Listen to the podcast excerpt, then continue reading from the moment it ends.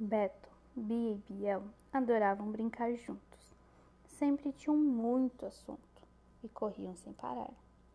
Às vezes, eles diziam que eram super-heróis e até fingiam que poderiam voar, mas não tinham os poderes de verdade. Será? Acontece que um dia a cidade ficou estranha. Todos começaram a espirrar, algumas pessoas tinham febre, outras começaram a tossir, outras mal conseguiam respirar. Atim! Era o vírus malvadão, atacando o mundo inteiro, fazendo grande confusão. Cuidado, crianças! Aí vem o vírus malvadão! Mas Beto, Bia e Biel eram mesmo muito espertos. Correram, saíram logo de perto e se esconderam em suas casas. Por telefone, planejaram como vencer o inimigo. Vamos botar ele de castigo, disse Bia. Mas como? Ele é muito mau, disse Beto. Talvez prevenir seja a melhor solução, disse Bia. Então, vamos pesquisar e descobrir como vencê-lo. Ele não é imortal disse Biel. Vamos! disseram todos. Beto passou a noite pensando, até que, Eureka! Ele teve uma ideia. Desenhou em um papel um plano infalível e, com o poder da mente, criou um campo de força que protegeria todos em suas casas, dentro de suas residências. Fiquem todos em casa, com o superpoder. Nós vamos vencer. Na hora de lavar as mãos, não esqueça: água mais sabão. Palma com palma entre os dedos, dedos e unhas, parte superior da mão, pulsos e antebraços. Bia também estava preocupada. Olhou dentro do banheiro, viu um pote de sabão e teve uma ideia que poderia funcionar. Misturou o sabão com a água e pôs as mãos a esfregar. Descobriu um superpoder. Bia agora era uma heroína e disse a todos o que fazer.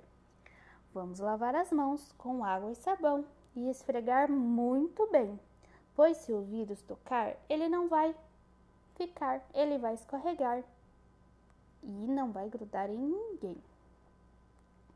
Biel não sabia o que poderia ajudar.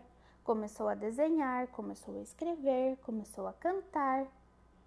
Quanto mais ele fazia, mais ele ficava feliz e mais ficava bem. Descobriu um superpoder. Fazer arte também é poder. Cada um em sua casa, Beto, Bia e Biel, espalharam seus poderes pelo mundo todas as crianças, mesmo longe e isoladas, agora são também super-heróis e super-heroínas. Esse vírus não tá com nada. Vai perder essa batalha. Fiquem em casa, lavem as mãos, escutem música, cantem e dancem, escrevam poesias, leiam livros e vejam filmes. E vamos todos ficar bem.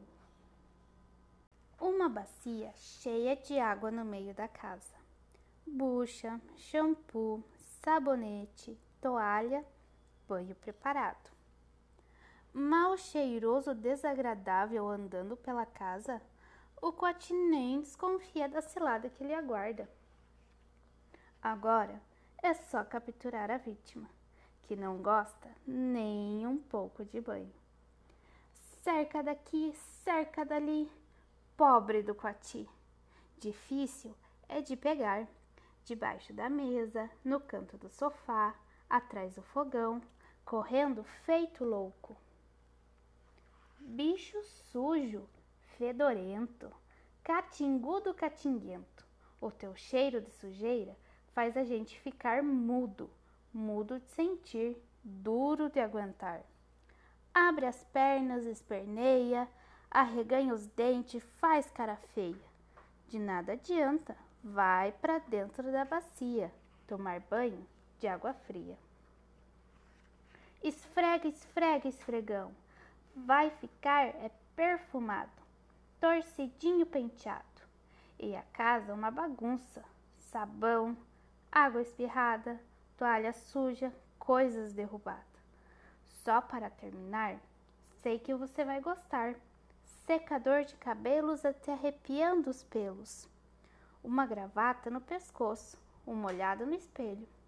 Ah, e vê se não se suja, pois a bacia de água ainda está no meio da casa. A onça vivia falando que o seu prato predileto era sopa de tatu e ainda provocava. Vai virar sopa! Você é sopa! Você já é sopa, tatu! O tatu amolado inventou uma canção, mas só cantava escondido na floresta. Vou fazer uma flauta com a canela de uma onça que ainda é banguela. Quer sopinha porque não tem dente. É porque não tem dente. É porque não tem dente. A gente é porque não tem dente. A onça não tem dente. Os amigos da onça escutaram e contaram para ela. E ela foi ouvir. É porque não tem dente. O que você anda cantando aí? Eu? Eu ando cantando e dançando assim. Vou fazer uma flauta com a coxinha da peralta da galinha da vizinha. Galinha, não tem dente. Galinha não tem dente. E danou a repetir e a rebolar. Galinha não tem dente. Galinha não tem dente. A gente, a gente. Espera aí, não foi assim que me falaram, não. Afinal, a onça interrompeu. Só que enquanto cantava e rebolava, o tatu tinha dançado em direção a uma toca e, e essa altura já estava dentro do buraco. A onça saltou, enfiou a pata e, por sorte, ainda conseguiu agarrar alguma coisa. Mas o bicho começou a rir. A onça agarrou uma cobra e está crente que é meu rabo. A onça, com medo, largou e tratou de puxar a mão para fora. Danado riu com gosto dessa vez. Oh, sua boba, era meu rabo mesmo? pois agora eu não arredo o pé daqui até você sair. Foi o que a onça resolveu. E não arredou. Ficou sentado na frente do buraco, entra ano e sai ano sem comer nem beber, até que morreu. Enquanto isso, Tatu esburacou o mundo, saiu e entrou por todos os lados da terra. Quando os ossos da onça já estavam limpinhos, brilhando ao sol, voltou e fez a flauta com uma canela. E até hoje, quando ele toca, os bichos da floresta cantam assim: Ó oh, gente, como era mesmo?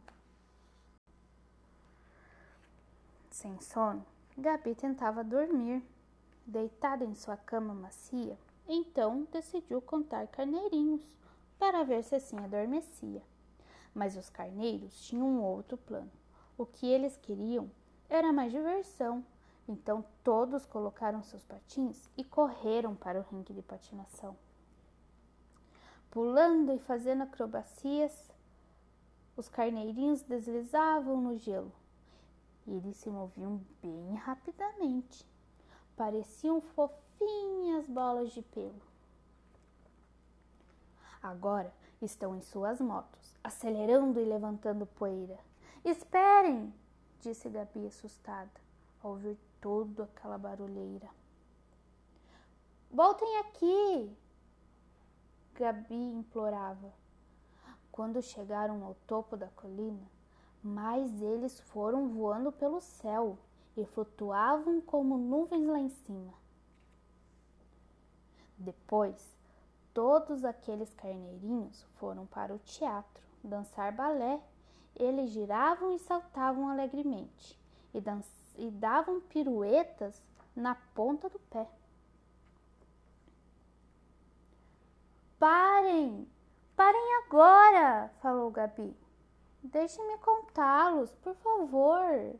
Mas os carneirinhos desciam a montanha, fazendo zigue-zague a todo vapor.